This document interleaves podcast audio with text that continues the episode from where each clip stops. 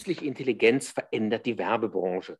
Durch die Verbindung von Media und Maschine oder KI wird intelligentes Verhalten automatisiert und digitale Mediasteuerung verändert bzw. modernisiert.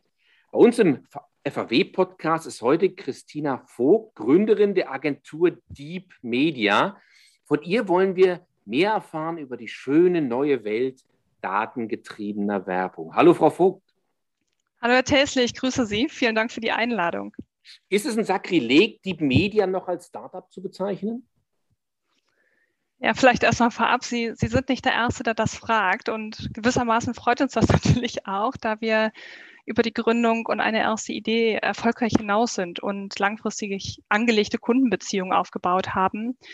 Was uns sehr geholfen hat, ist sicherlich, dass wir das große Glück hatten, auch schon zu Beginn namhafte Kunden zu gewinnen. Das äh, hat uns natürlich gewissermaßen auch beflügelt. Dennoch, äh, ich finde, Startups stehen am Anfang des Weges, sind innovativ, in einer wirbeligen Wachstumsphase. All das trifft auf uns zu.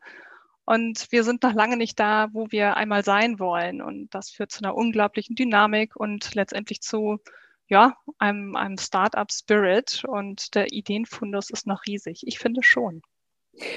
Auf Ihrer Website steht, die Media verbindet Media mit maschineller Optimierung durch künstliche Intelligenz. Was heißt das? Ja, vielleicht erstmal ein, einen kleinen Schritt zurück. Was, was ist KI überhaupt? Das ist ja so ein Buzzword, was mhm. durch unsere Branche geht. Und Vielleicht mal vereinfacht gesagt, Ziel ist es hier, Maschinen zu entwickeln, die sich verhalten, als verfügten sie über Intelligenz. Und ganz grob, man unterscheidet zwischen schwacher und starker KI. Schwache KI ist auf ein Gebiet spezialisiert, wie auch wir es sind. Ähm, beispielsweise der, der Schachcomputer, Deep Blue von IBM, der, ich glaube, 96 den amtierenden Schachweltmeister geschlagen hat. Diese KI, diese schwache KI ist nur auf ein Gebiet spezialisiert. Das heißt, der Deep Blue kann nur Schach, aber nicht Sudoku. Wir mhm. können nur digitales Marketing, digitale Mediaoptimierung, aber eben nicht andere Dinge. Und schwache KI kommt im Übrigen ja auch schon bei vielen von uns im Leben vor, äh, wie Sprachassistenten, Siri, Einparkhilfen. Starke KI hingegen besitzt gleiche intellektuelle Fähigkeiten wie, wie ein Mensch und hiervon ist man noch recht weit von entfernt. Heißt also, wir als Deep Media bewegen uns definitiv mal im Bereich der schwachen KI und sind, wie gesagt, spezialisiert auf digitales Marketing. Bei uns bedeutet das vor allem ähm, eine Intelligenz in der Mediasteuerung und Optimierung und dort Lösungen zu entwickeln, oder auch auf bestehende Lösungen aufzusetzen, auf bestehende Algorithmen aufzusetzen, um letztendlich noch bessere Leistungswerte für unsere Kunden zu erzeugen. Überall da, wo auch Manualität an Grenzen gerät. Was, was kann das sein? Das können die Berechnung von Conversion-Wahrscheinlichkeiten mhm. sein, anhand von Datenpunkten wie Scrolltiefe, Verweildauer, Seitenaufrufung und, und die Nutzbarmachung dieser Daten auch für die Steuerung. Es, es kann ein automatischer Ausschluss von, ja, zum Beispiel Search Terms im Bereich Suchmaschinenmarketing sein mit ähm, negativer Konnotation unter Einschluss von ähm, NLP, also Natural Language Processing, oder auch das Aufzeigen von Unregelmäßigkeiten in Kennzahlen in der Mediaauslieferung Frühwarnsysteme, wenn man so will. Mhm. Wie ist denn das? Ähm, man, ich habe immer so das Gefühl, KI heißt, oder schwache KI in Ihrem Falle, heißt ja, man muss die Maschine mit ganz viel Info füttern. Das heißt, es funktioniert so, wenn ich es richtig begreife, dass man vorne ganz viel Optimierungsenergie und Intelligenz reinsteckt und dann sucht die Maschine aus dem Gelernten das Optimale für den jeweiligen Mediaplan. Ist es so? Also definitiv mal, genau wie Sie sagen, wir sind im Gebiet der schwachen KI unterwegs, eben noch nicht auf menschlichem Niveau und diese Maschine muss ge gefüttert werden. Es braucht also eine Reihe an Datenpunkten. Und wir sehen auch in der Branche ähm, ja letztendlich Kampagnentypen auch von den GAFAs, die, die funktionieren, aber sie funktionieren eben auch nur eingeschränkt, weil sie abhängig von, von Datenmengen und Massen sind und damit einhergehend auch von Lernphasen. Und wehe dem, die Lernphase ist zu kurz, dann, dann greift diese KI nicht oder braucht länger. Oder es müssen eben sogenannte Microconversions hinzugegeben werden, also ähm, Datensignale, die vielleicht schon vor einer Transaktion, einer, einer Conversion auf der Webseite bestehen, um letztendlich der Maschine noch mehr Futter zu geben.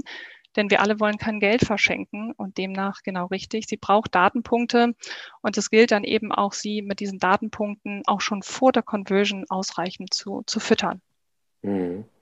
Das Spannende finde ich, als ich mich mit dem Thema auseinandergesetzt habe und auch gucke, was Sie so machen, dass Sie sagen, ähm, maschinelle Mediaentscheidungen, die führen offenbar zu nachweislich besseren Leistungswerten. Das haben Sie gerade eben schon gesagt.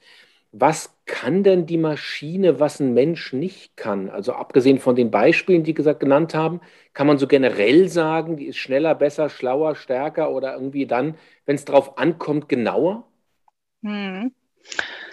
Also die Maschine hat natürlich ganz klar Stärken und auch, auch Schwächen. Was kann sie? Große Datenmengen in kurzer Zeit, fehlerfrei, Muster erkennen, nachts, am Wochenende, wir in der Regel nicht. Ähm, der Vorteil der Maschine ist natürlich auch, dass das Wissen und die Learnings nicht nur in den Köpfen der Menschen vorzufinden ist, sondern eben auch in der Maschine. Und das führt zu einer, einer Reihe an, an Vorteilen und kann auch eben den Vorteil mit sich bringen, gleichbleibend hohe Qualität zu erzeugen.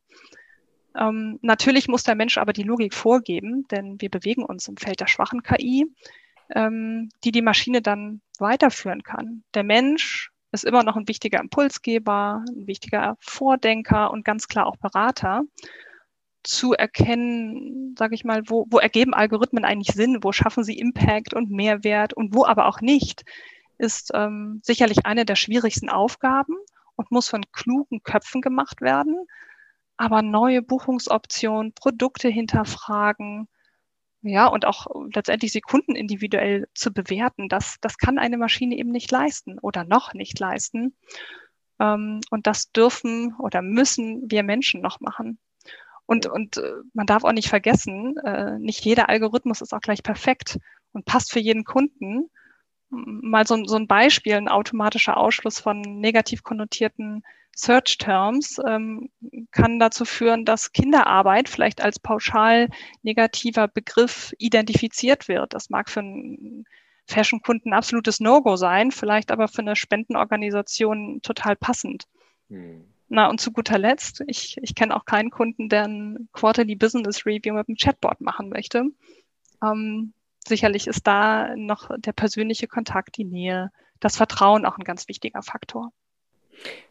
Das heißt, interessant, also man braucht den Menschen sozusagen fürs Einstielen und dann ist es so, dass die Medienentscheidung maschinell auf Grundlagen von gelernten Daten oder von beigebrachten Daten dann sehr detailliert getroffen werden können. Ist es so, weil Sie sind ja sehr stark im Bereich Mediaoptimierung unterwegs, würden Sie sagen, der Media-Optimierer, der händische Media-Optimierer, der meistens ja auch ein Mediaplaner ist, der hat damit irgendwann ausgedient und damit auch diese Funktion im ganzen Mediaprozess? Oder würden Sie sagen, nee, ähm, wenn die Maschinen, die werden, Maschinen werden von sich aus nie so schlau werden, dass sie den gesamten Optimierungsprozess ganz alleine hinkriegen? Hm. Also ja, gute Frage. Und, und ganz klar, das Arbeiten in einer Mediaagentur, digitalen Mediaberatung hat sich ähm, sicherlich schon sehr stark auch in den letzten Jahren verändert. Und die Job Description ist, ist zum Teil eine ganz andere, als sie früher war. Und so ist sicherlich auch äh, die Aufgabe ein, eines Mediasteuerers, eines Mediamanagers oder auch eines Kundenberaters heute, die sehr tief in den Kanälen unterwegs sind, auch diese Ideen für die Algorithmen mitzudenken. Die, die fallen ja nicht vom Himmel, sondern ähm, sie entstehen auf Basis von identifizierten ähm, von einem identifizierten Mehrwert, ähm, wo man etwas rausholen kann. Und äh, oder auch aufgrund von Schwächen, wo kann Manualität zurückgefahren werden, wo kann die Maschine eben unterstützen. Und ähm, das heißt, die Mediaplaner oder die Mediaoptimierer, die, die wird es auch weiterhin geben und auch ähm, sie werden gebraucht, aber ihre Job Description ist eben eine andere. Und ich merke auch, dass aber keiner unserer Kollegen äh, Sorge irgendwie vor Selbstabschaffung hat. Es, es mangelt nicht an Themen, denn am Ende auch so ein Algorithmus ähm, muss betreut werden, muss gewartet werden, muss angepasst werden. Und dann ergibt sich auch wieder Zeit für andere Themen und Abwechslung wird in der Regel auch als, als positiv empfunden. Mhm. Man sieht ja, wie die künstliche Intelligenz, Sie haben es gerade schön beschrieben, tatsächlich schon richtig tief in diese ganzen Kampagnenlogik eingreift, die aus Tracking, Targeting und Individualisierung besteht. Hm, das, das, ist ja so der Handwerkskasten des Mediaplaners und Optimierers heutzutage. Jetzt fragt man sich natürlich so ein bisschen, wir reden ja viel von Filterblasen und von noch genauer ähm, Adressieren von Zielgruppen. Manchmal hat man so den Eindruck, das ist irgendwann nur noch Werbung mit der Pipette, oder? Hm, ja, ja, guter Punkt. Ähm, äh, ich sag mal so, da wo wir zum Beispiel 30 Prozent Leistungswertverbesserung erzielen können mit gleichen Mitteln, haben, würde ich sagen, all diese Tools ihre Berechtigung. Aber ich gebe Ihnen recht, es gibt gewisse Bereiche, in denen man sich wirklich disziplinieren muss, nicht die letzten zwei Cent aus einer Millionenkampagne herauszuholen und dies mit einem, ja, wer weiß wie komplexen Ansatz äh, durchzuführen, nur um die Streuverluste zu meiden und noch individueller zu werden. Wir setzen da an, wo wir Impact spüren. Mhm. Und nur in diesen Bereichen macht es auch Sinn, ähm, ich sag mal, Algorithmen zu entwickeln und eben auch aus diesem Toolset zu wählen. Mhm. Aber ich glaube, von den letzten zwei Cent sind wir wahrscheinlich noch weit entfernt. Da gibt es noch ganz andere und auch größere Stellschrauben. Impact finde ich ein super Thema, weil man so Produkteinführungen macht, Image machen will, Relaunches machen, dann leben die ganz oft so einem ganz großen Wumms. Man will irgendwie der ganzen Welt erzählen, ich bin big and bold und neu und du musst mich angucken. Ist blöde, ganz blöde Frage, weil Sie sind der Experte, ich bin es nicht. Kann man denn KI auch sagen, ich möchte jetzt mal einen ganz großen Media-Wumms machen, optimiere mal sozusagen auf maximale deutschlandweite Reichweite? Oder ist es so, dass KI immer im Rahmen einer vorgegebenen Logik dann eben, eben dann oft sehr detailliert versucht, bestimmte Logiken einzuhalten? Das ist eine gute Frage. Also ich glaube, gerade bei großen Kampagnen, bei denen viel Geld investiert mhm. wird, macht es natürlich Freude, ich sag mal 30 Prozent dank Technologie und KI mehr rauszuholen, weil absolut spürt man da natürlich auch richtig etwas. Ähm, wenn es zu einer, ich sag mal, auch übergreifenden Kampagne oder um eine kanalübergreifende Kampagne geht, sind sicherlich die Vorteile primär im, im, Digitalen zu sehen. Da sind wir auch ein Stück weit verwohnt. Die haben Datenpunkte, die uns schnell über APIs, also Schnittstellen zur Verfügung gestellt werden. Und das ist auch da, wo wir unsere Kompetenzen sehen. Aber na klar kann auch äh, die KI gerade da helfen, wo wir kanalübergreifend agieren, ähm, wo wir lange brauchen, ähm, in einer alten Welt zu schauen, welcher Kanal hat ähm, wie gut auf das Ziel des Kunden eingezahlt, um letztendlich dann zum Beispiel Budget-Shifts ähm, mhm. vorzunehmen, Veränderungen vorzunehmen. Wenn das die Maschine schneller machen kann und die nicht übers Wochenende warten muss, bis ich mit meinem Kunden darüber spreche, dann haben wir natürlich schon einen richtigen Impact. Wie gesagt, der Vorteil natürlich im Bereich der Digitalen nochmal immens und, und ja. dankbar, weil wir diese Datenpunkte haben. Aber das ist ja total interessant, weil das Idealbild ist ja am Ende eine transparente und technologiegestützte Steuerung über die einzelnen Silos hinweg, natürlich klar, im Bereich digitaler Medienkanäle. Man kann aber so ja die Customer Journey mehr oder weniger in Echtzeit abbilden und gucken eben, wo kann man den Kunden, die Kunden optimal zur richtigen Zeit am richtigen Ort erreichen. Sehen Sie da einen Platz für die digitale Außenwerbung? Mhm. Ja, schon digital ist es, wie Sie richtigerweise sagen, herausfordernd, siloübergreifend zu steuern übergreifende Messung ist möglich, mit sicherlich ein paar Einschränkungen, die wir auch in der Branche haben. Und sogar das Arbeiten mit Rohdaten in Mediasilos ist möglich. Man nenne zum Beispiel das, das Google-Produkt, Google Ads Data Hub, als ähm, eines der, der größten Rohdatenprodukte in Mediasilos. Na klar, haben wir aber nicht die perfekte nahtlose Welt und ähm, haben es auch mit Mediabrüchen zu tun. Nichtsdestotrotz um auf das Thema Außenwerbung zu kommen, existieren zumindest Möglichkeiten der Verzahnung. Ähm, am Beispiel von Digital Out of Home könnte man ähm, die Longitudes und Latitudes nennen, ähm, die sozusagen Orte der Stelen, also die Geokoordinaten der Stelen, die man durchaus nutzen kann, um auch programmatisch Kampagnen zu verlängern und Menschen im öffentlichen Raum eben auch digital zu erreichen. Und was wir schon ist gar nicht so Neues, auch in der Vergangenheit äh, gesehen haben, vor einigen Jahren, ist, dass eben diese, diese Verzahnung ähm, letztendlich und diese Mixkontakte zu einem Mehr führen, zu einer deutlich höheren Engagementrate. Ob man da jetzt von, ich sag mal, KI spricht, finde ich ein bisschen zu weit, aber zumindest macht man technologische Möglichkeiten. Mhm. Das Interessante ist, und wenn wir jetzt mal ein bisschen weg vom Konkreten in das Spekulative kommen, Werbung lebt ja eigentlich ganz stark von Kreation, vor allen Dingen damit sie wirkt. Ähm, ist KI aus Ihrer Sicht, und jetzt frage ich die Expertin und vielleicht nicht die Media-Optimiererin und vielleicht auch nicht die Media-Expertin, ist Werbung in der ist KI in der Lage, aktivierende Botschaften zielgruppenspezifisch so auszuspielen, egal über welchen Kanal hinweg, dass sie tatsächlich emotionalisierend wirkt. Also könnte KI sagen, dem Tesla spiele ich jetzt eine andere emotionale Botschaft aus als der Frau Vogt, weil ich erkannt habe, wie der tickt, was der denkt und worauf er tickt. Hm. Ähm, spannende, spannende Frage und ich, ich bin ganz bei Ihnen. Also da, wo es um, um Kreativität geht, braucht es sicherlich nach wie vor auch noch viele kluge Köpfe in unserer Branche. Hm, nichtsdestotrotz gibt es durchaus schon Möglichkeiten, wo wir dynamische, intelligente Kreationen auf Basis von Daten erstellen können. Man spricht da von DDC oder Data-Driven Creatives. Mhm.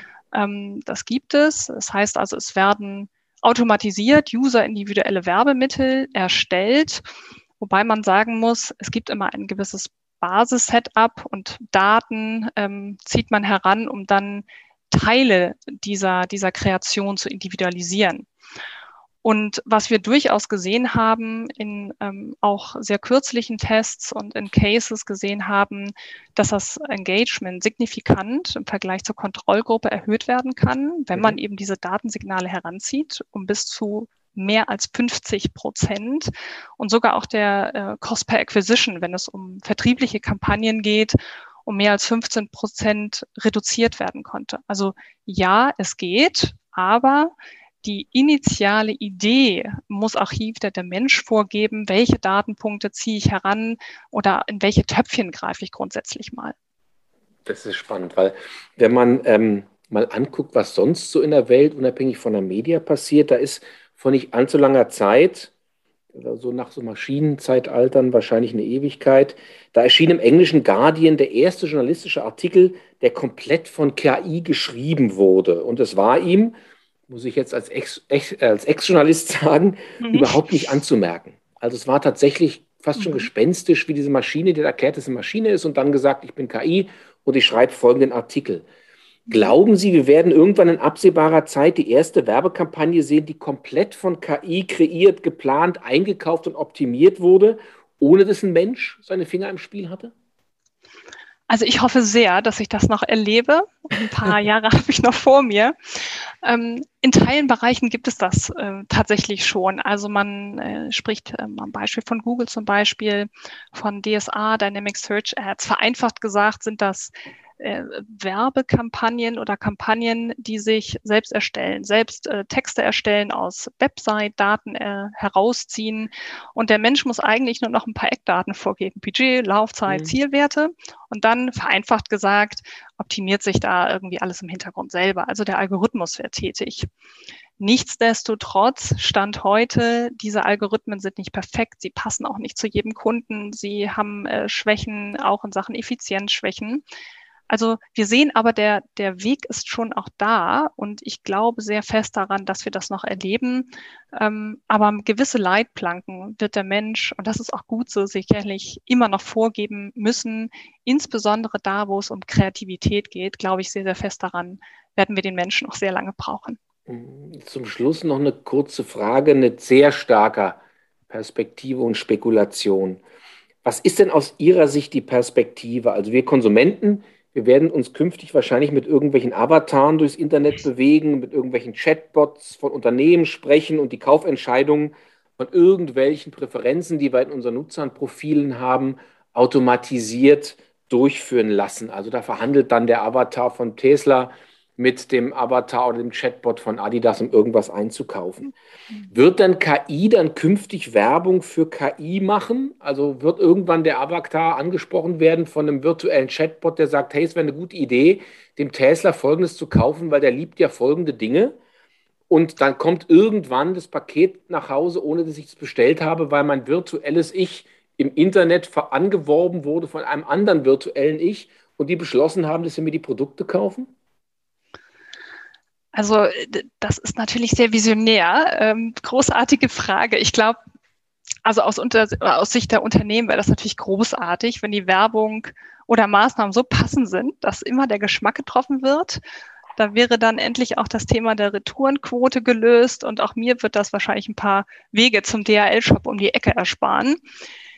Ich persönlich glaube schon, dass, dass Algorithmen und KI noch extrem viel Potenzial haben, aber eben auch in unserer Gesellschaft nur schrittweise auf Akzeptanz stoßen und, und auch verstanden werden müssen. Und das Wichtigste, das gilt ähm, für Werbekampagnen, aber auch für jeglichen anderen Algorithmus ähm, oder KI, wenn Dinge nicht mehr nachvollziehbar sind, werfen sie Fragen und auch Ängste auf. Und ich mhm. glaube, wenn wir alle es schaffen, die Dinge nachvollziehbar zu machen, dann haben wir ähm, ja eine große Chance, auch in, in die von Ihnen aufgezeigte Richtung zu kommen. Das ist sicherlich nur eine Frage der Zeit. Welches Ausmaß das haben wird, ähm, werden wir beide gewiss noch erleben. Das glaube ich schon. Ganz herzlichen Dank. Ich glaube, das war super spannend und vor allen Dingen gibt uns ganz viele Denkanstöße. Unser Podcast war Christina Vogt, Gründerin der Agentur Deep Media. Vielen Dank. Herzlichen Dank.